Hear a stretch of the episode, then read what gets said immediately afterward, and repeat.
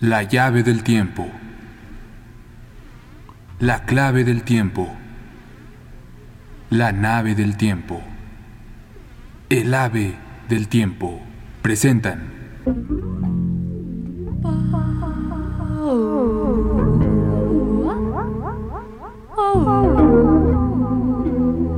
Chacales y árabes. Chacales y árabes.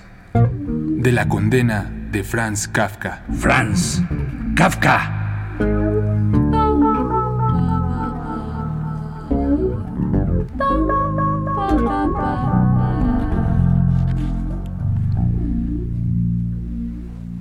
Acampábamos en el oasis. Mis compañeros dormían. Un árabe alto y blanco pasó a mi lado. Había estado ocupándose de los camellos y se dirigía a su lugar de reposo. Me eché de espaldas en la hierba. Traté de dormir. No podía. Un chacal aullaba a lo lejos. Volví a sentarme. Y lo que antes estaba tan lejos de pronto estuvo cerca. Me rodeaba una multitud de chacales, ojos que destellaban como oro mate y volvían a apagarse, cuerpos esbeltos que se movían ágil y rítmicamente como bajo un látigo.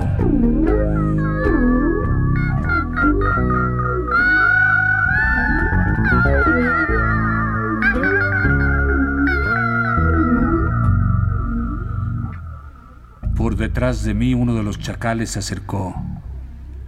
Pasó bajo mi brazo. Se apretó contra mí como si buscara mi calor. Luego se colocó frente a mí y me habló, mirándome casi de hito en hito.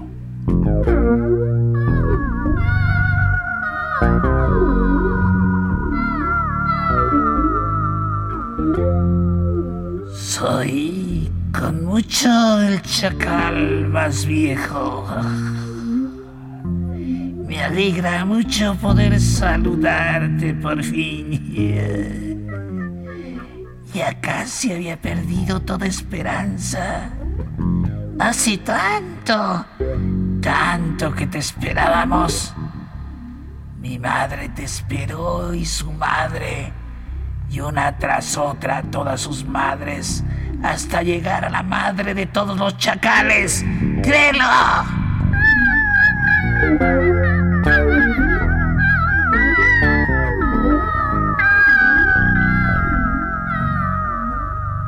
Me asombra, dije, y me olvidé de encender la pila de leños preparada para ahuyentar con el humo a los chacales. Me asombra mucho lo que dices. Solo por casualidad he venido del lejano norte y estoy de paso por vuestro país. ¿Qué queréis de mí, chacales?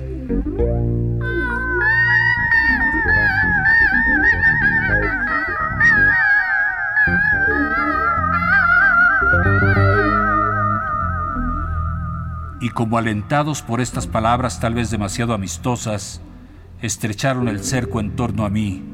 Todos jadeaban con la boca abierta.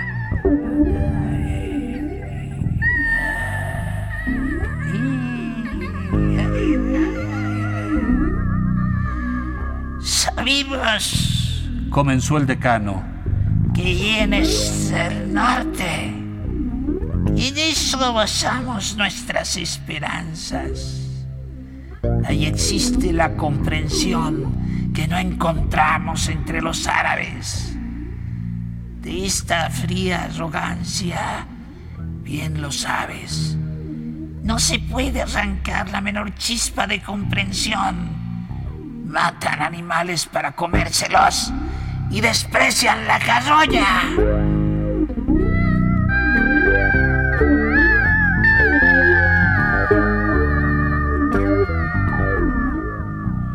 No hables tan alto, dije. Hay árabes que duermen aquí cerca.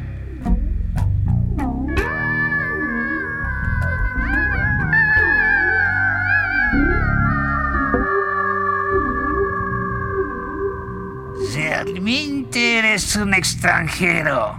dijo el chacal. Si no sabrías que ni una sola vez en la historia del mundo un chacal ha temido a un árabe. ¿Por qué íbamos a temerles? ¿No es ya bastante desdicha el que debamos vivir exilados entre semejante gente?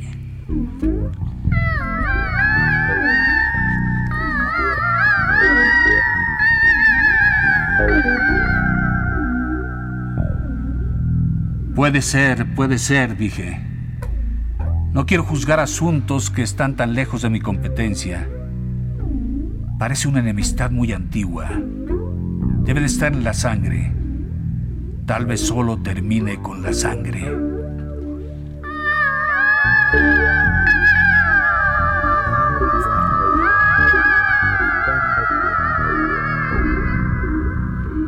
Eres muy perspicaz, dijo el viejo chacal, y todos jadearon más ansiosamente, agitados, a pesar de estar inmóviles. Un olor a rancio, que a veces me obligaba a apretar los dientes, emanaba de sus fauces abiertas. Eres muy perspicaz. Eso que has dicho concuerda con nuestra antigua tradición. Así es. Haremos correr su sangre y terminaremos la lucha.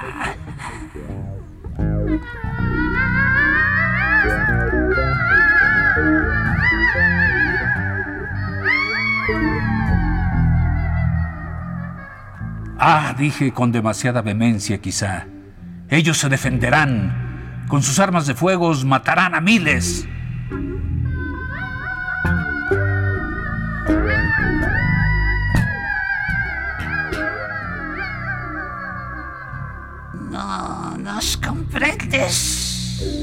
dijo él.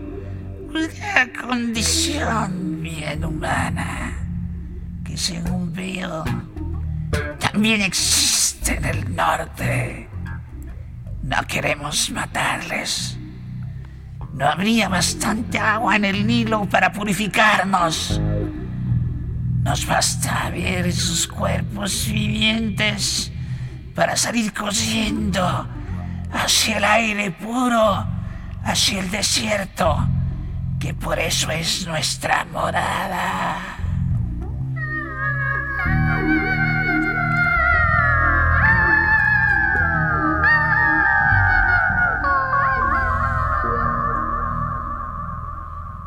y todos los chacales del círculo a los que se habían agregado mientras tanto muchos otros que venían de más lejos, hundieron los hocicos entre las patas delanteras y se los frotaron para limpiarse.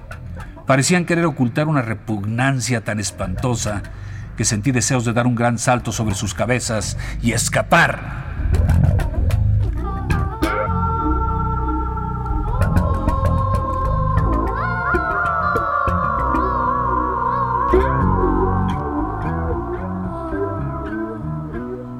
Entonces, ¿qué os proponéis hacer? Pregunté tratando de ponerme de pie, pero no pude. Dos animales jóvenes me habían aferrado con los dientes la chaqueta y la camisa por detrás. Tuve que quedarme forzosamente sentado. Sostienen la cola, explicó con seriedad el chacal viejo. Una prueba de respeto. Soltadme, exclamé, volviéndome alternativamente hacia el viejo y hacia los jóvenes.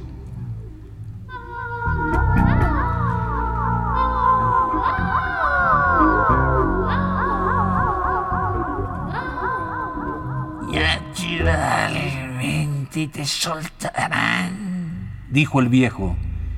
Ya que lo deseas, pero tardarán un poco porque han mordido profundamente como es su costumbre y ahora deben aflojar lentamente los dientes. Mientras tanto, atiende a nuestra petición. Vuestra conducta no me ha predispuesto demasiado a atenderla, dije. No nos eches sin cara nuestra torpeza, dijo él, y por primera vez recurrió al tono lastimero de su voz natural. Somos los pobres animales. Solo tenemos nuestros dientes para todo lo que queremos hacer. Lo malo y lo bueno Solo disponemos de nuestros dientes.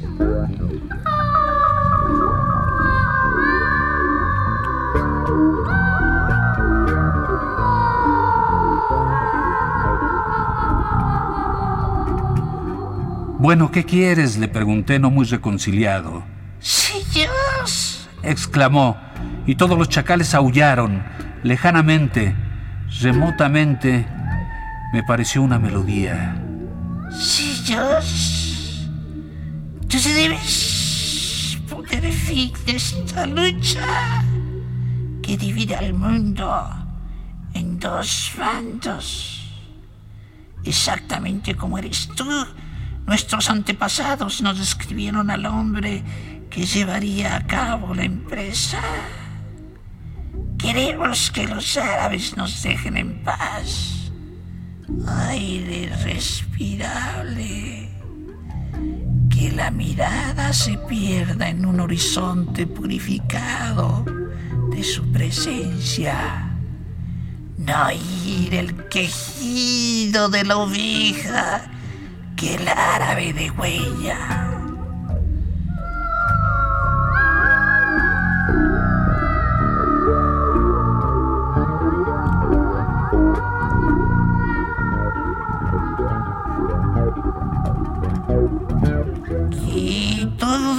Los animales mueran en paz para ser purificados por nosotros sin interferencia ajena, hasta que hayamos vaciado sus osamentas y pelado sus huesos.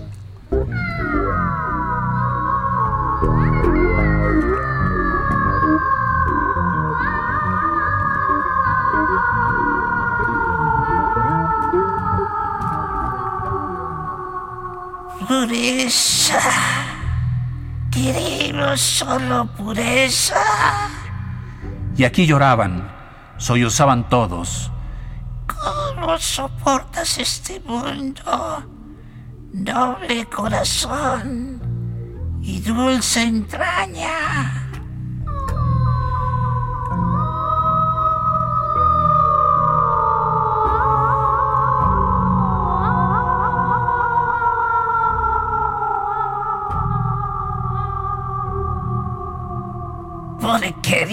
Es su blancura.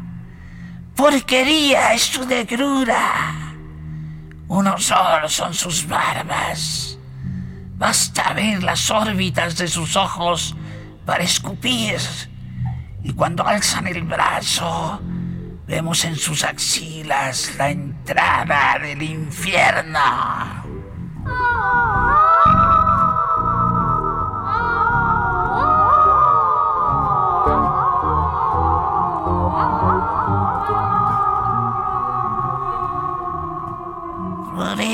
Eso, Señor, por eso, amado Señor, con la ayuda de tus manos todopoderosas, degüéllalos con estas tijeras.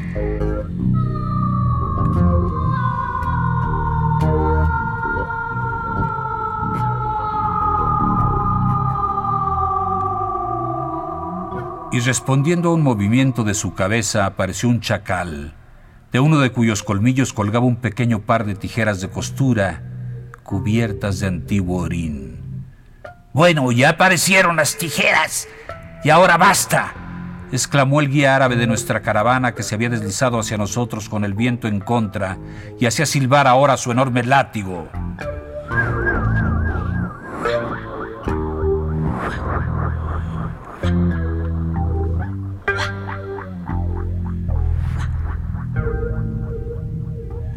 Todos huyeron rápidamente, pero a cierta distancia se detuvieron estrechamente apretados entre sí. Todos los animales se reunieron en un grupo tan rígido y apiñado que parecía un pequeño hato acorralado por fuegos fatuos.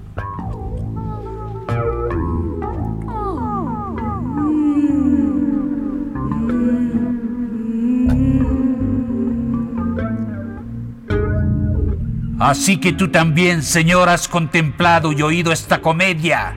dijo el árabe, y rió tan alegremente como lo permitía la reserva de su raza.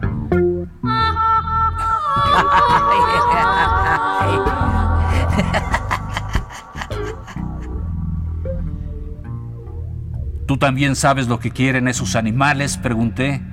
Naturalmente, señor, dijo él. Todo el mundo lo sabe. Mientras existan árabes, esas tijeras se pasearán por el desierto y seguirán vagando con nosotros hasta el último día. A todo europeo se las ofrecen para que lleve a cabo la gran empresa. Todo europeo es justamente aquel que ellos creen enviado por el destino. Esos animales alimentan una loca esperanza. Bobos, son verdaderos bobos. Por eso los queremos. Son nuestros perros, más hermosos que los vuestros. Fíjate, esta noche ha muerto un camello. Lo he hecho traer aquí.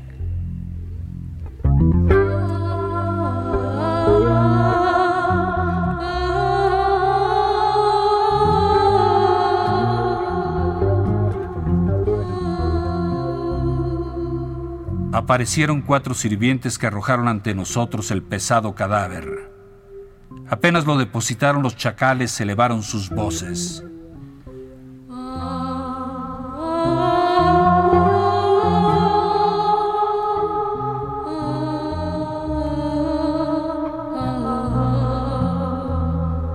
Como arrastrados por otras tantas cuerdas irresistibles se acercaron, titubeantes, frotando el suelo con el cuerpo.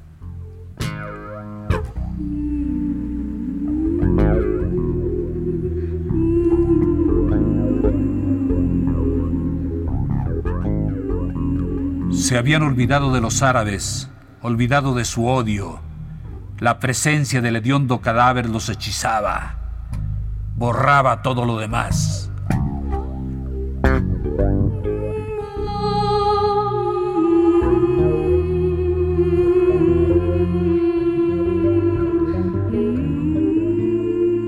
Ya uno se prendía del cuello y con el primer mordisco llegaba hasta la horta.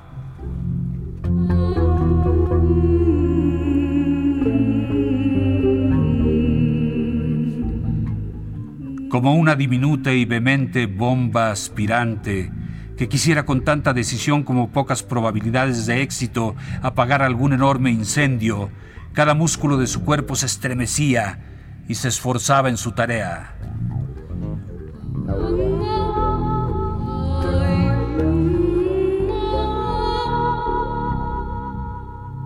Y pronto se entregaron todos a la misma tarea amontonado sobre el cadáver como una montaña.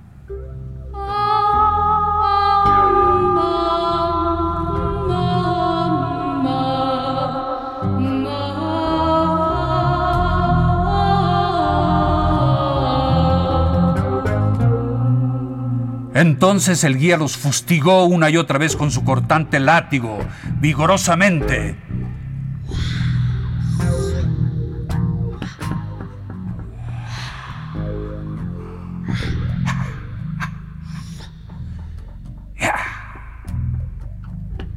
Alzaron la cabeza en una especie de paroxismo estaciado. Vieron ante ellos a los árabes, sintieron el látigo en los hocicos, dieron un salto hacia atrás y retrocedieron corriendo hasta cierta distancia.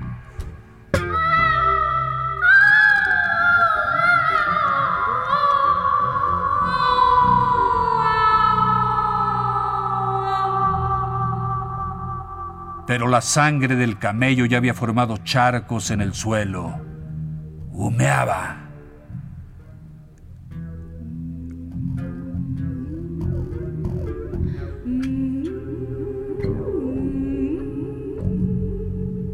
El cuerpo estaba abierto en varios sitios.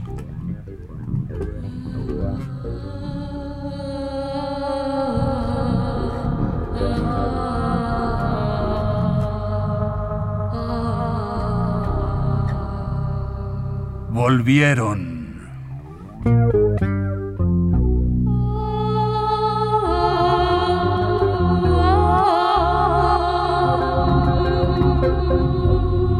Nuevamente alzó el guía su látigo.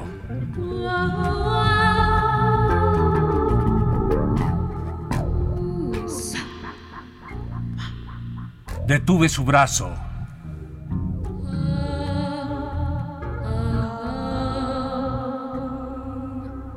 Tienes razón, señor, me dijo. Dejémoslos seguir con su tarea. Además, ya es hora de levantar el campamento. Los has visto. Maravillosos animales. No es verdad. ¿Y cómo nos odian?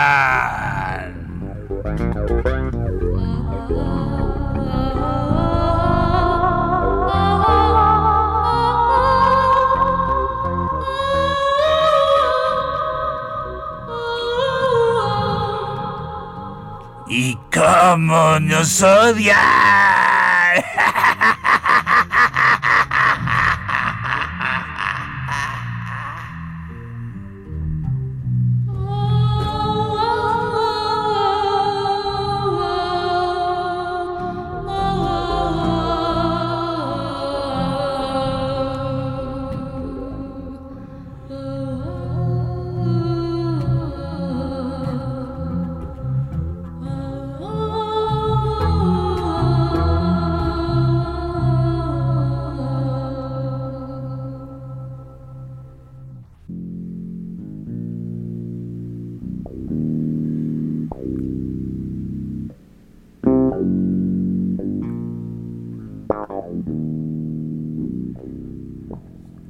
Franz Kafka nació el 3 de julio de 1883 en Praga, Checoslovaquia, en el seno de una familia judía de lengua alemana. Entre 1889 y 1893 cursó los estudios primarios en una escuela de la Fleischmarktgasse, frecuentada por hijos de la pequeña burguesía. En 1893 ingresó en el Instituto Alemán del Altstädter Ring. Allí conocería a Oskar Pollack, futuro historiador del arte con quien le uniría una buena amistad. Durante sus estudios de enseñanza media, que se extendieron hasta 1901, empezó a leer autores como Kleist, Grillparzer y Stifter. En 1901 inició la carrera de Derecho. Solo durante un semestre seguiría un curso de filología germánica, y al año siguiente se produciría un hecho trascendental en su vida, el inicio de su amistad con Max Brod, quien vino a representar esa ventana abierta al mundo que tan imprescindible le era al ensimismado Kafka. Hacia finales de sus estudios jurídicos, en 1906, cabe fechar una serie de relatos que se publicaron más adelante, así como preparativos de boda en el campo. Terminada la carrera en octubre de 1907, ingresó en la compañía de seguros Assicurazioni Generali. En 1908, en la revista Hyperion, dirigida por Franz Blei y Karl Steinheim, significativos representantes del expresionismo, aparecieron algunas de las primeras prosas de Kafka, los árboles, vestidos, contemplación distraída en la ventana, transeúntes. En julio de ese año pasó a trabajar en la compañía de seguros de accidentes de trabajo, cuyo horario le era más favorable a su tarea de escritor. En 1909 pasó unos días de vacaciones en Riva con Max y Otto Brott, y posteriormente acudió a Brescia con Max para asistir a una prueba aeronáutica. De esa visita surgirían los aeroplanos de Brescia, texto publicado ese mismo año en la revista Bohemia. A partir de ese año y hasta 1912, participó en el Club Mladich, Centro Social y Revolucionario. En 1910 comenzó a escribir sus diarios, con lo que fijaba la trilogía de su producción literaria, cartas, diarios y relatos. Tras haber establecido un primer contacto con el teatro yiddish a través de una compañía de Lemberg, en octubre viajó a París con los hermanos Brott. A fines de febrero de 1911, escribió en su diario El Mundo Urbano, núcleo de lo que posteriormente sería La Condena.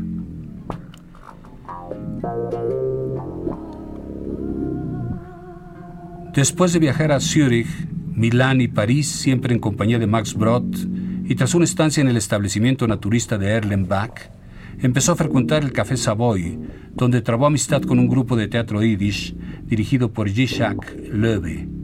La amistad de Loewe dejaría una profunda huella en Kafka, quien escuchaba con gran interés los relatos de aquel sobre rabinos célebres y la vida cotidiana de los judíos en Rusia.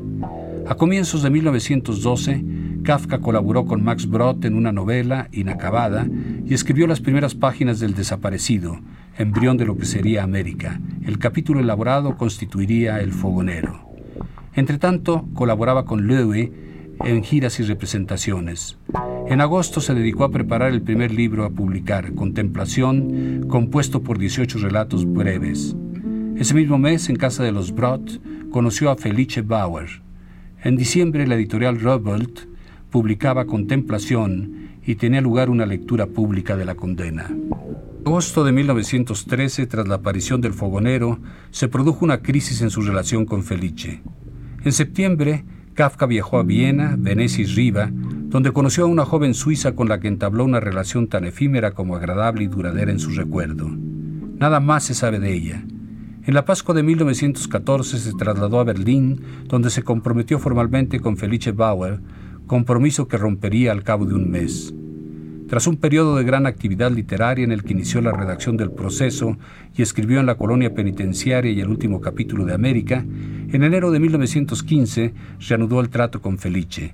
Ese mismo año recibió el premio Fontane y en noviembre la editorial Kurt Wolf publicó La Metamorfosis que un mes antes había aparecido en la revista Der Weißen Blätter, publicada por René Schickle. En 1916 se reencontró con Felice en Marienbad.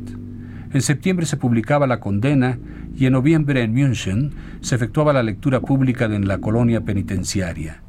Entretanto, Kafka trabajaba en relatos que luego se incluirían en un médico rural. En julio de 1917 se comprometió por segunda vez con Felice. Dos meses más tarde le diagnosticaron tuberculosis y fue a pasar una temporada a Zura, donde su hermana Otla cuidaba una granja. En diciembre rompió nuevamente con Felice. En 1918, tras una larga estancia en Zurau y después de pasar el verano en Praga, se trasladó a Schlesien, donde conoció a Julie Borisek, hija de un sacristán de sinagoga. Había estado preparando los relatos de un médico rural para su publicación y trabajado fragmentariamente en la muralla china. Las relaciones con Julie Borisek se intensificaron en los primeros meses de 1919 y desembocaron en compromiso. En mayo apareció la colonia penitenciaria y en noviembre en Schlesien Kafka escribía Carta al Padre. En julio de 1923 en Müritz, junto al mar Báltico, conoció a Dora Diment, colaboradora en la colonia estival del Hogar Popular Judío de Berlín. En septiembre se trasladó con Dora a Berlín. El recrudecimiento de su tuberculosis obligaría a que su tío Siegfried y Max Brod lo trasladaran a Praga. La enfermedad le atacó la laringe y apenas podía hablar. Con todo, aún le quedaron fuerzas para escribir Josefina la cantante o El pueblo de los ratones. Tras pasar por el sanatorio de Wienerwald y la clínica universitaria de Viena, a finales de abril de 1924 ingresó en el sanatorio de Kirling, cerca de Klosterneuburg, no lejos de Viena. Ahí moriría el 3 de junio de 1924.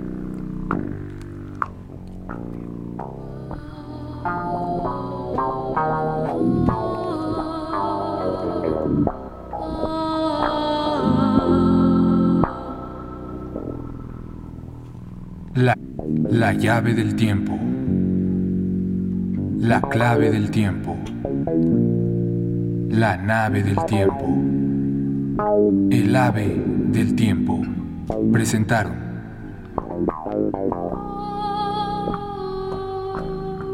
Chacales y árabes. Chacales y árabes. De la condena de Franz Kafka. La condena de Franz Kafka.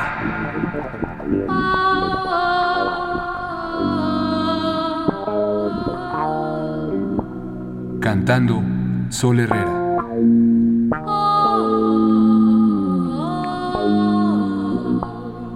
Musicalización Roberto Aimes. Realización técnica Carlos Montaño. Narración, producción y dirección Juan López Moctezuma. Locutor Homero Bazán Longi.